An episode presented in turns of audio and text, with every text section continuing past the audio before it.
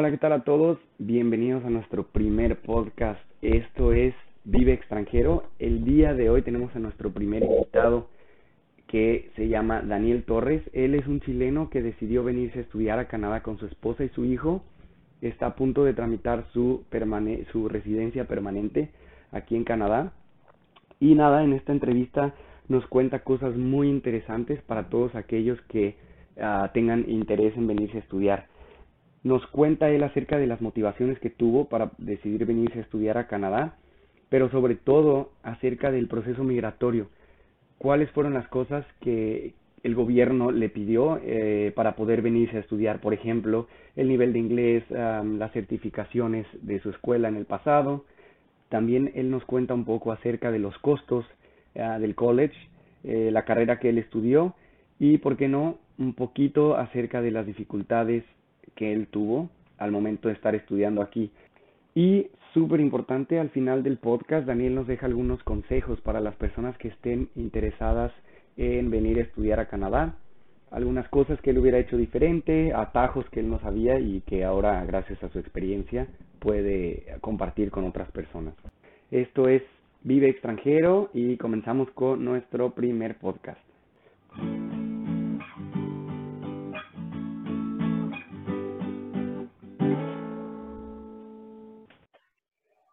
¿Qué tal, Daniel? ¿Cómo estás? Hola, Rodrigo, ¿qué tal? Eh, ¿Todo bien por acá? Ya. Como tú dices, sí, dale. No, digo, ya está más aeroso el clima, ¿va? Ya, ya había pasado por fin el, el invierno y, y, otra vez tenemos un poquito de, de, de, días nublados. Así es, ya está mejor el clima, pero aún así no podemos salir mucho por el tema del, del coronavirus. Así que aquí estamos tratando de sobrevivir.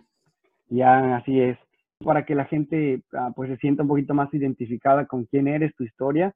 Uh, ¿Por qué no nos compartes acerca de la edad que tienes, de dónde eres, qué fue lo que estudiaste aquí en Canadá? Em, ¿Cómo fue que empezó todo? Sí, eh, como tú decías, eh, yo llegué a Canadá hace poco más de cuatro años con mi pareja y con mi hijo que en ese entonces tenía tres años. Él ya tiene siete años ahora.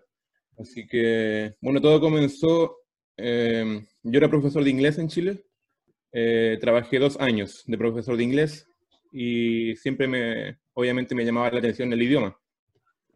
Y sentía que no estaba 100% feliz en mi país por el motivo de que no estaba poniendo tanto en práctica lo que yo había aprendido, digamos, que era, que era el inglés. Yo siempre quería hablarlo, quería desenvolverme en un contexto donde el inglés fuera el idioma principal.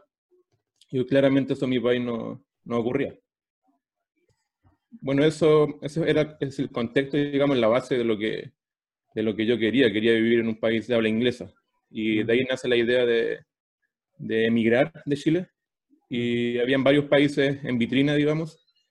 Y al final me decidí por Canadá porque tenía súper buena calidad de vida. Claro. ¿Cuál fue como el primer momento en donde ya empezaste a involucrarte eh, bien en la idea de, pues, decidir emigrar.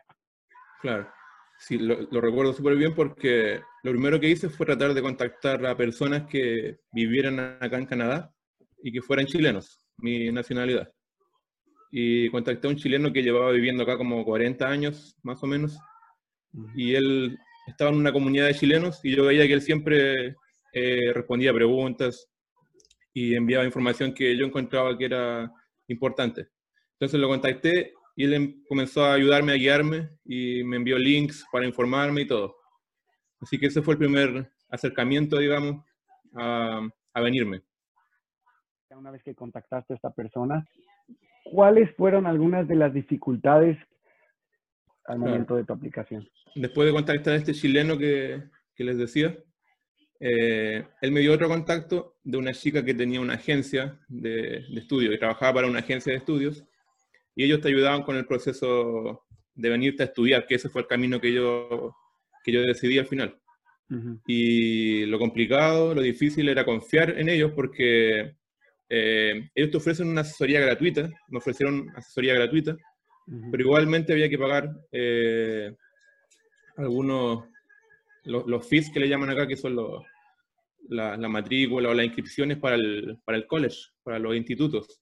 Entonces esa plata había que transferírsela a esta persona y uno no, no tiene la confianza, digamos, de, de conocer a esa persona y, y, enviar el dinero sin saber que lo vas a perder. Entonces confiar en personas que no conoces o que están a mucha distancia es una de las dificultades que, que aparecen al principio del proceso, ya que estás contactando a personas que están a muchos kilómetros de distancia y es difícil confiar en ellos sin conocerlos.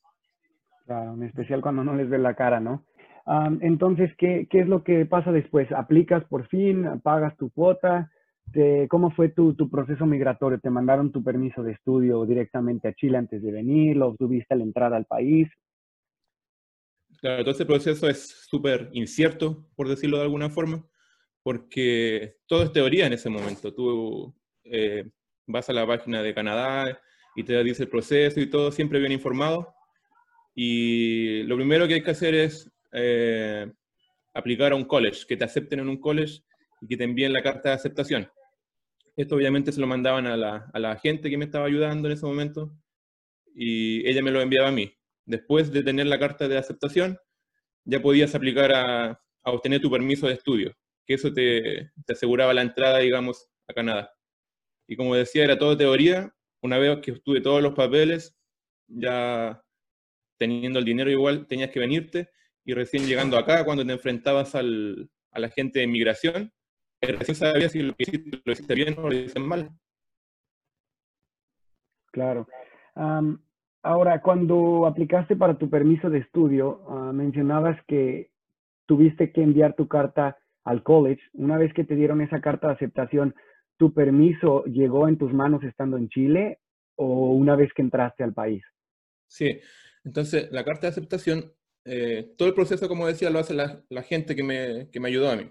Obviamente uno igual lo puede hacer solo, porque el proceso no es muy difícil, pero la carta le llega a ella, la carta de aceptación, ella con esa carta de aceptación del college te aplica a un permiso de estudio a través del gobierno de Canadá, todo online, y el, el permiso de estudio o la carta que te indica que estás aprobado con tu permiso de estudio, eh, en mi caso le llegó a ella, a mi agente, y ella me lo envió a mí por correo. Ok, ah, en ese entonces tú estabas en Chile. Yo estaba en Chile, sí, todo, estaba en Chile. Mencionaste al principio, uh, tú emigraste con, uh, con tu hijo y con tu pareja. Ahora, claro. ¿cómo fue eh, la situación con ellos? Claro, sí. Bueno, eh, eso al final es una decisión personal, decisión familiar, si es que tienes un grupo familiar. Y nosotros decidimos que yo me venía primero y Dos meses después se vino mi pareja y mi hijo. Eh, todo esto con motivo de, de, yo poder buscar un lugar donde quedarnos, eh, porque venirse con la familia al principio tal vez sea un poco más difícil, ya que es más difícil con, encontrar un lugar que, que, tenga dos habitaciones, tal vez o más grandes, que solamente encontrar una habitación, que habitaciones hay muchas, siempre hay ofertas de, de arriendo de habitaciones, más que de, lugares más grandes para familias. Claro. Antes uh, estabas mencionando que un proceso normal para una persona que viene a estudiar es solamente aplicas a tu college, te dan una carta de aceptación y vienes y entras con un permiso de estudiante. ¿Qué pasa con, con tu pareja y con tu hijo? ¿Cuál es la situación claro. migratoria de ellos cuando tú vienes a estudiar? Sí. Claro.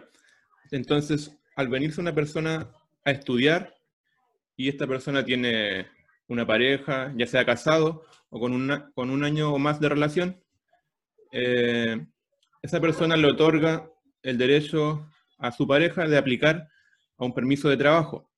Y ese permiso de trabajo es abierto, es full time, y va a tener la misma duración que, que tenga el permiso de estudio del, del aplicante principal. Entonces ya puedes venir con tu pareja. Lo mismo si tienes un hijo o más hijos, eh, también van a poder ser incluidos en tu aplicación y su estadía va a ser la misma que el aplicante principal. Siempre van a poder estar renovando también ese, ese permiso. Claro. Um, supongo muchas de las personas que, que, muy probablemente van a escuchar este, esta entrevista se pregunten la situación acerca de tu hijo. Uh, ¿Cómo es la situación para él? ¿Tiene él permiso, supongo, de estudiar aquí en algún en una escuela pública? ¿Cómo es la situación con él? Sí, bueno, cuando llegamos, eh, como decía, él tenía tres años y aún no comenzaba la escuela primaria, digamos. Entonces estaba preescolar. Y acá la educación preescolar no es gratis, para nadie, ni siquiera para los canadienses. Entonces teníamos que pagar un, los daycare que se llaman acá, o las guarderías, eh, y ahí lo enviábamos, pagábamos como 800 dólares, más o menos, canadienses, y estuvo yendo ahí casi un año, más o menos. Y ya después, cuando empiezan el, la, escuela, digamos, como el, pre-kinder, el, el, junior kindergarten le llaman acá, eso ya es gratis, eso sí ya, por el hecho de tener un permiso de estudio o un permiso de trabajo, ya tu hijo puede ir gratis a la escuela, de ahí en adelante es todo gratis, digamos. Tomado casi como un, como un canadiense más. Como por ejemplo alguien pensando que se quiera venir con su hijo, ¿cuál es la, la edad ideal para que se puedan ahorrar ese, Claro, yo diría que a los cuatro años, porque a los cuatro años van al senior kindergarten, ah, perdón, al junior kindergarten, y ahí es gratis, de ahí comienza todo gratis. Junior kindergarten, después viene el senior kindergarten, que a los cinco años, y desde los cuatro, como decía, ya, ya entran en el sistema, ya califican para, para no pagar. Claro, claro. Volviendo ahora a la aplicación de eh, tú como estudiante, ¿cuáles fueron los requerimientos en cuanto al inglés para poder entrar a un college de habla inglesa. Claro. Entonces, para acreditar tu inglés eh, en el college, digamos, porque necesitas tener un nivel, un nivel bueno de inglés para, para poder entrar, hay dos formas.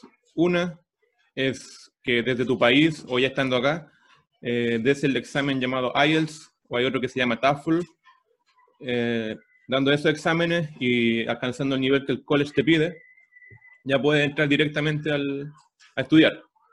Y la otra forma, que es la que hice yo, que yo no di IELTS o, o TOEFL, lo que yo hice fue venirme y acá di un curso de inglés, das una prueba de diagnóstico en el college y ellos te dicen en qué nivel quedaste. De acuerdo a ese nivel que quedaste, te ponen en un, en, en un nivel de aprendizaje, digamos, dentro de sus programas.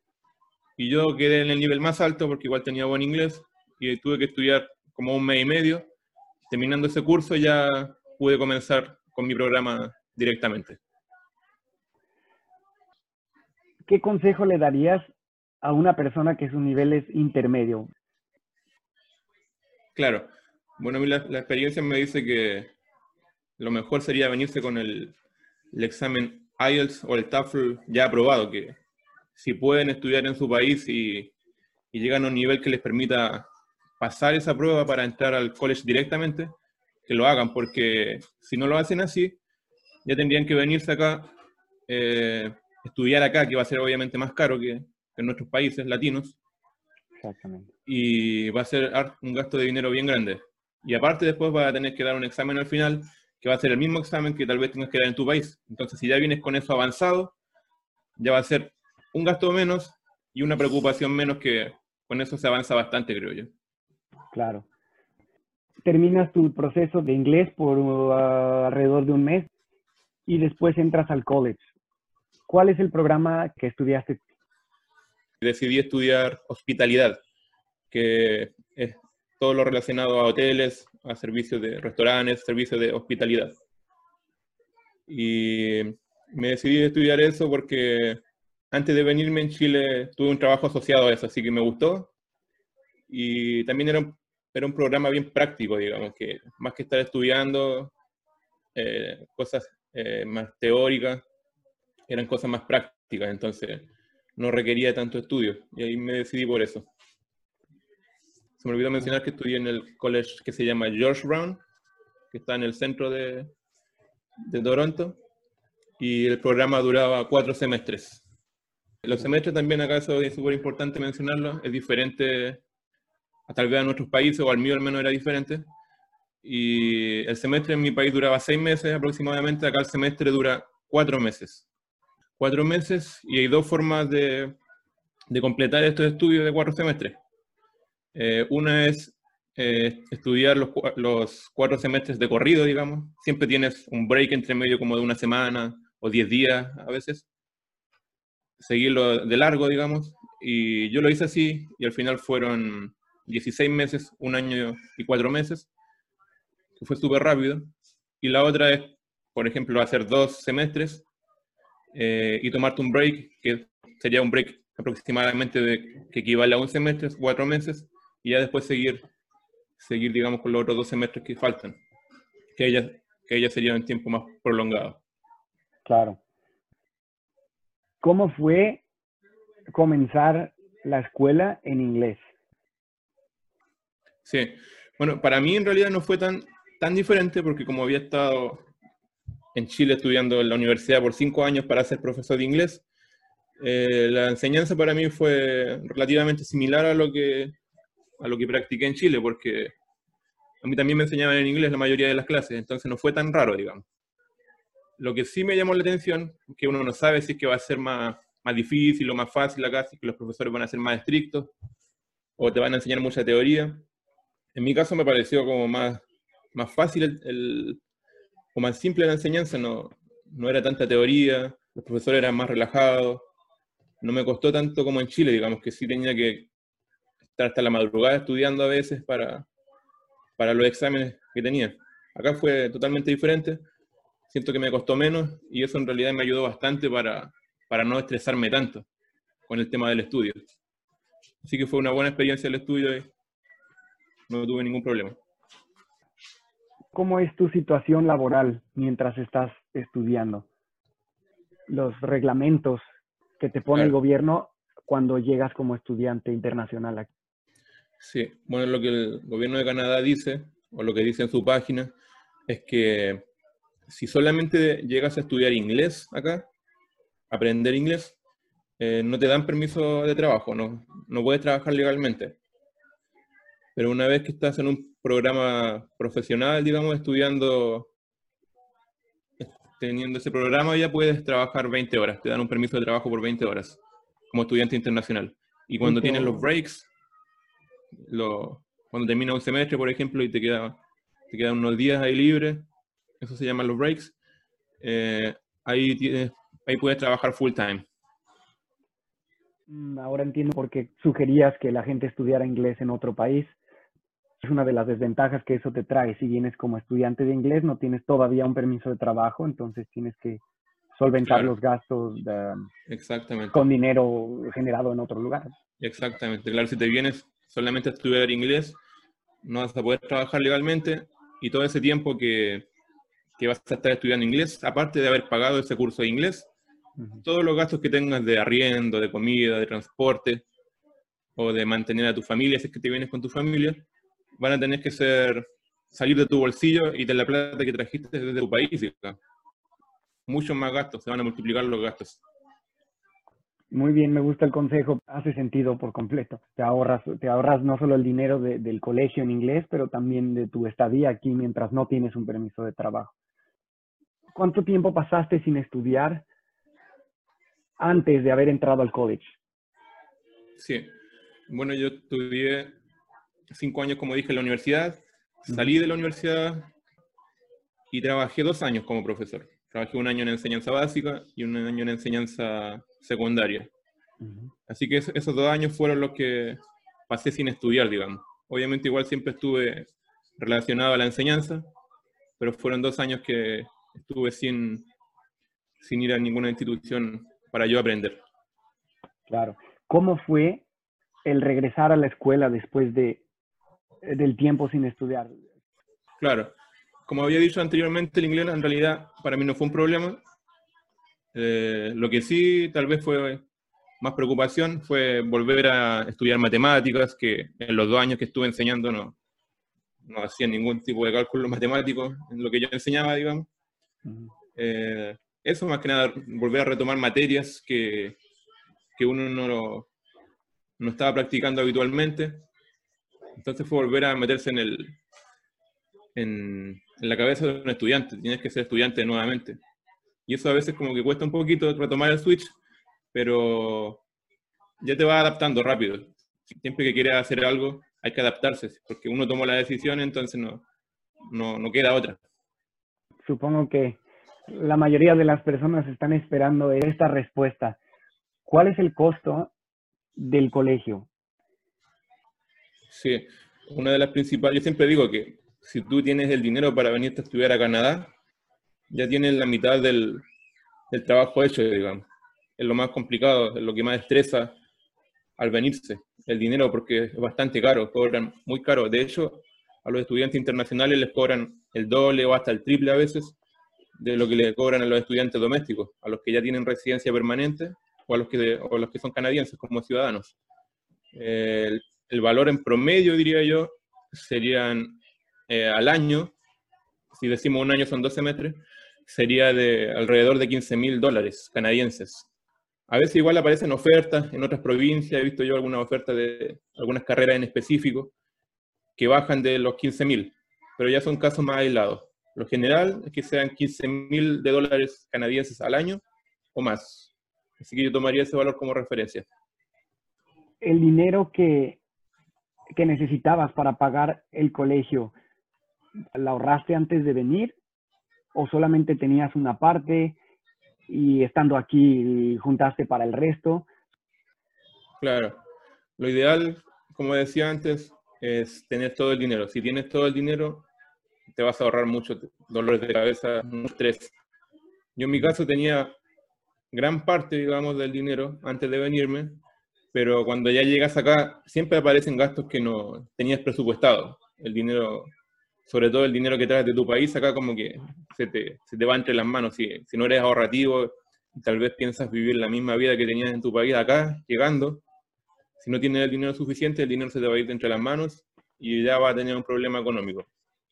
En nuestro caso somos súper ahorrativos y tal vez la plata que, que, gastamos y que no teníamos presupuestada, la suplimos eh, yo trabajando en, mi, mis breaks full time, digamos, cuando podía trabajar eh, a tiempo completo lo hacía y mi pareja también estaba trabajando, así que esa necesidad económica la suplimos con eso y ya pudimos reunir el dinero que, que necesitábamos para pagar el college. Pero sí hay que tener una mentalidad, si, si no tienes todo el dinero o si no tienes mucho dinero para venirte, hay que ser muy ahorrativo, buscar alternativas, tratar de limitarse en algunas salidas a comer, por ejemplo, o en comprarse ropa. Pero eso después tiene su recompensa y si, si vale la pena esas limitaciones, en el futuro sí vale la pena. Ya veremos otras experiencias con otros invitados después. Cada experiencia es diferente, pero ¿se puede estudiar aún no teniendo el dinero completo para la gente que, que quizá quiera estudiar y tiene una parte? ¿Qué dirías tú? Sí, yo diría que sí se puede. Yo diría que sí, porque, porque tu pareja va, a poder estar trabajando full time. Pero para eso hay que hacerse la idea de venir a trabajar, digamos, no, no venir de vacaciones mientras, o los primeros años que estés estudiando. Porque ahí todo va a ser gasto, gasto. Entonces, si eres bien planificado, digamos, si tienes una buena planificación de los gastos que vas a tener, eh, deberías poder hacerlo, porque yo lo hice, entonces yo soy como la prueba más fiel de que, de que sí se puede hacer. Claro. Ah, mencionaste una frase que me llamó la atención, que fue gastos no presupuestados. ¿Qué tipo de gastos no presupuestados tuviste y no esperabas que afectaron de alguna manera económicamente tu situación? Claro, por ejemplo, en mi caso, como decía, tengo un hijo y cuando llegas acá eh, está el tema de la salud que no es gratuita al principio. ¿ya? Entonces una opción es venirse con seguro de salud desde tu país. A veces eh, esos seguros de salud no cubren todo, por ejemplo. Entonces, por ejemplo, me acuerdo que un día mi hijo se enfermó y tuve que llevarlo a, una clínica. Y ya eso tuvo que salir de nuestro bolsillo. Y si no tienes la, tarjeta de salud de acá, que te la dan después de, de alrededor de un año trabajando, eh, tienes que cubrirlo tú ese gasto y es carísimo. O también, por ejemplo, eh, el dentista, carísimo, muy caro, una consulta solamente te puede salir hasta 500 dólares canadienses. Entonces, esos gastos uno no, no los maneja, digamos. O el arriendo, de repente te cambias, tenías que cambiar y de un año a otro eh, el arriendo sube demasiado. Entonces, lo que pagabas en un año por un lugar para ti y tu familia, ya te tienes que mover por diferentes razones a otro lugar ese mismo arriendo va a estar muy caro, va a subir mucho. Entonces, todos esos gastos que uno no se lo imagina, van apareciendo en el camino. Y pueden aparecer muchas otras cosas. Tal vez algún accidente por ahí, tal vez alguna enfermedad que uno no sabe. Puede aparecer en el camino y hay que estar, hay que estar preparado, tal vez tener algún tipo de dinero de emergencia para ese tipo de situaciones. Ya, ya como para empezar a, a, declinar aquí la historia, ¿qué fue lo que te motivó a seguir después de todos estos momentos sí lo que siempre, bueno, yo como persona siempre tengo la ideología, digamos, de, de asumir mis decisiones, que no sé si a todos les pasará lo mismo, pero si yo comienzo algo, me gusta terminarlo de la mejor manera. Entonces, eso fue lo primero, digamos, mis convicciones, tener tus propias convicciones que si ya comenzaste algo, seguirlo, por más que se ponga difícil tal vez en algún momento. Yo soy así, me gusta eh, asumir mis decisiones personales y terminarlo, digamos, sobre todo porque tengo a mi familia que, que yo lo traje a esto, digamos, entonces no, no podía en algún momento decir, no, porque me está yendo mal, tenemos que devolvernos. Eso era lo primero. Y lo otro es que yo tengo un hijo y todos los que somos padres sabemos que nuestros hijos nos motivan eh, a hacer lo imposible en cualquier momento, en cualquier situación. Entonces, cada vez que estaba cansado, cada vez que yo no quería más, obviamente lo tenía él como motivación para, para salir adelante y seguir. Muy admirable. Seguro te lo va a agradecer en el futuro, que le has cambiado totalmente el, destino y el esfuerzo que hoy estás haciendo. Claro que lo, lo va a ver en el futuro, no solo él, también tú y tu pareja. ¿Qué es lo que hace Daniel hoy? Sí, yo terminé mi carrera de, de hospitalidad y comencé a trabajar en un restaurante. Así que ahí me desenvuelvo actualmente, trabajé como manager en el restaurante, he pasado por diferentes tipos de, de posiciones en ese trabajo y sigo trabajando ahí actualmente, así que siento que me ha ido bien y he encontrado trabajo en lo que, en lo que estudié. Y hay muchas opciones de trabajo, así que es cosa de uno de buscar bien, de informarse, estar siempre al día en tu área y no deberías tener problemas en encontrar trabajo, yo creo. ¿Dirías que tu estrés, tus preocupaciones se han ido comparado con el principio, cuando estabas apenas entrando a la escuela?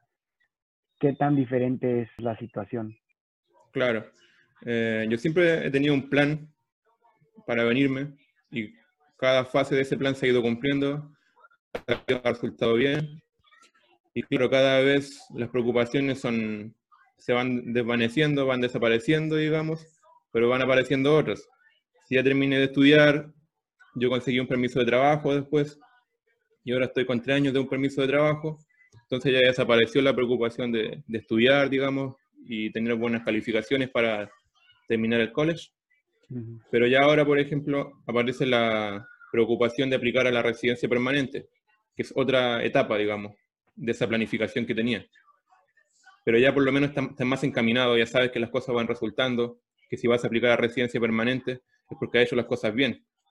Entonces son otros tipos de preocupaciones que obviamente también traen algo de estrés, pero también tranquilidad, porque sabes que va a terminar pronto el proceso y ya va a poder vivir sin, sin preocupaciones migratorias, digamos, sin tener que hacer más trámites. Así que al menos me ha resultado bien el plan y seguimos trabajando para que para que lleguemos al final del plan. ¿Hubo alguna situación específica que te acuerdes donde se te quitó la carga? ¿Algún momento durante toda esa trayectoria en donde dijiste ya? ¿Cuál dirías que sería la ocasión, el momento en que se te vino esa sensación? Sí, hay varios momentos de, de relajo, digamos, que, o como dices tú, que sientes que se te quita un peso de la espalda. Y fue, por ejemplo, cuando ya terminas de pagar el college. Eso fue uno de los momentos que, que recuerdo, digamos, que, fue más de relajo cuando ya terminas de pagar el college, que dices, ya no necesito ahorrar más dinero para pagar esto. Ese fue uno de esos momentos. Y el otro momento fue cuando terminé de estudiar y apliqué con mi familia a los permisos de trabajo, que eh, significaba renovar, digamos, tu estadía acá. Y ahí ibas a ver si es que lo que estabas haciendo estaba bien, porque tú estabas estudiando y sabías que iba a llegar un permiso de trabajo después de esto, no sabía si te iban a aprobar. Entonces, cuando te llega esa aprobación, eh, una felicidad, un relajo súper grande, porque ya sabes que tienes, en mi caso, tres años más para solamente trabajar ahora y ya tener una vida más encaminada, digamos, más, más resuelta, que, que cuando estás estudiando estás, digamos, viendo qué vas a hacer después. No sabes si hay mucha incertidumbre. Claro. Ya para terminar, ¿cuál es la situación una vez que acabas la escuela? Se supone que, que cuando te dan el permiso de estudio, debería tener la misma duración que lo que dura tu carrera que elegiste. Una vez terminado los estudios, ya puedes, puedes aplicar un permiso de trabajo. Y funciona de la siguiente forma. Si tú estudiaste un año, eh, deberían darte un permiso de trabajo después de graduarte por un año también de trabajo. Si estudiaste dos años, te deberían dar un permiso de trabajo de entre dos a tres años. Te pueden dar uno de dos años o te pueden dar uno de tres años. En mi caso me dieron un permiso de trabajo por tres años después de graduarme. Así que en ese proceso estoy. Y también obviamente eso va a incluir a tu pareja, también se lo vas a poder renovar, su permiso, y a tu hijo también, si tienes hijos. Ok. Y después de ese permiso de trabajo que viene, mencionaste residencia permanente. ¿Cuáles son algunos de los puntos que hoy estás haciendo, los requisitos de manera general? Para, los, para las personas que nos venimos a través de los estudios, eh, está el programa Express Entry. Bueno, el programa Express Entry es en general para todos, digamos, que es el programa que te permite obtener la residencia permanente. Eh, ese programa tiene tres diferentes formas de aplicar, pero para los estudiantes tenemos que aplicar a la Canadian Experience Class, se llama, que es para las personas que tienen experiencia canadiense. Y los requisitos para ese programa son tener un año de trabajo eh, en ciertas profesiones, ciertas ocupaciones que están, que, la, que están mostradas en el sitio web de Canadá. Tiene que ser una posición digamos. La mayor de, las oportunidades es lo que estudiaste. Entonces, saliste de la escuela, trabajaste un año con tu permiso de trabajo y ya, aparte de eso, aparte de, de trabajar un año, tienes que tener un nivel de inglés también, que también te lo piden. Con esas dos cosas ya puedes aplicar y, deberías, deberías poder obtener tu residencia permanente. Muy bien. ¿Qué es algo que hubieras hecho diferente si tuvieras la oportunidad de empezar todo este largo camino que has ido recorriendo? Sí, lo, que siempre me, me, pregunto es por qué no me vine antes. Eso me hubiera gustado hacerlo antes, digamos, más, más joven. Eh, yo tengo 29 años y estoy ya a punto de aplicar residencia permanente, pero me hubiera gustado tal vez venirme antes. Yo me vine a los 24 años, 25 años, y eso, solamente cambiaría eso, tratar de, de, haberme venido antes para, porque en realidad estoy muy a gusto en el país. Mi familia está súper a gusto también. Eh, es un país súper familiar. Entonces, hay mucho respeto por las personas. Eh, puedes vivir tranquilo, nadie se mete en tu vida.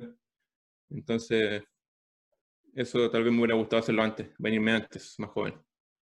Y ya por último, ¿qué consejo le darías a las personas que están escuchando esto, que quieren aplicar, que están interesados? Sí, el mayor consejo que yo siempre doy es que las personas lean, antes de venirse, que, que lean, que se metan al sitio web de Canadá, y ahí está toda la teoría, está todo. Y en realidad es mucha teoría, pero después cuando llegas acá te das cuenta que todo funciona de acuerdo a lo que esa página dice. Así que que lean y que se vengan informados porque eh, hay personas que llegan sin información y cuando no sabes vas a tener que acercarte a los abogados tal vez a o a las oficinas de inmigración y van a cobrarte mucho porque te ven desinformado y por cosas que a veces son gratis, por cosas que, que yo por lo menos hice gratis, te van a cobrar, no sé, mil dólares, dos mil dólares. Entonces, mi mayor consejo es informarse. Informarse sobre el proceso, informarse sobre lo que quiere hacer y en base a eso, crear una planificación. Tener un plan para venirte y si lo haces bien, ese plan debería funcionar. A mí me está funcionando, así que... Y ese plan yo lo hice basado en, lo que te decía, todo lo que sale en la página de Canadá. Así que eso sería, sería como una Biblia para venirse, estudiarlo al 100%, saber todos los pasos, saber qué hacer primero, saber qué hacer después. Eh, es mi consejo, informar. Claro. ¿Algo que quieras agregar? Sí, no, eh, solamente decirle a las personas que se quieran venir que, que crean en, si es un sueño venirse o cambiar de país o venirse a Canadá o cualquier país, que sigan eso, que sí se puede hacer. Si uno se lo propone, es posible, posible venirse porque la información está ahí. Entonces, es solo seguir los sueños de tal vez de uno, o si quieres cambiar una mejor vida, vivir en un país desarrollado como lo es Canadá, es posible hacerlo porque, como lo digo yo, eh, yo no era una persona que tuviera mucho dinero en mi país, no tampoco era pobre, digamos, pero sí una persona con, con convicciones. Entonces sí es posible. Y lo otro es que también pueden, si necesitan ayuda o algo, yo estoy siempre disponible a ayudar. Me pueden contactar a través de ti si quieren alguna consulta, o algún tema más práctico, o algún tema familiar, como yo tengo hijos, si tienen alguna duda. A través de ti, Rodrigo, me pueden, me pueden contactar. No hay problema en eso. Claro, ya estaremos por acá. Muchas gracias por compartir tu historia. Espero que mucha gente encuentre información de valor en esto. Muchas gracias, Daniel, de nuevo. Y también muchas gracias a todos por escuchar. Vamos a estar eh, subiendo podcast o entrevistas con diferentes personas de manera frecuente y estaremos actualizándolos con información diferente. Cada persona tiene una experiencia ah, personal, pero la idea es que de cada una de estas experiencias la gente pueda tomar eh, consejos e información que sea útil para, para su proceso en caso de que estén interesados en venirse a estudiar a Canadá o cualquier otra parte del mundo. Esto fue Vive extranjero. No se olviden de darnos like y de seguirnos en Instagram. Nuestro Instagram es Vive extranjero con doble E. Estamos con ese mismo nombre en Facebook y tenemos un website que es www.viveextranjero con doble E www.viveextranjero.com www.viveextranjero.com Gracias a todos por escucharnos y eh, quedamos en espera del siguiente uh, podcast.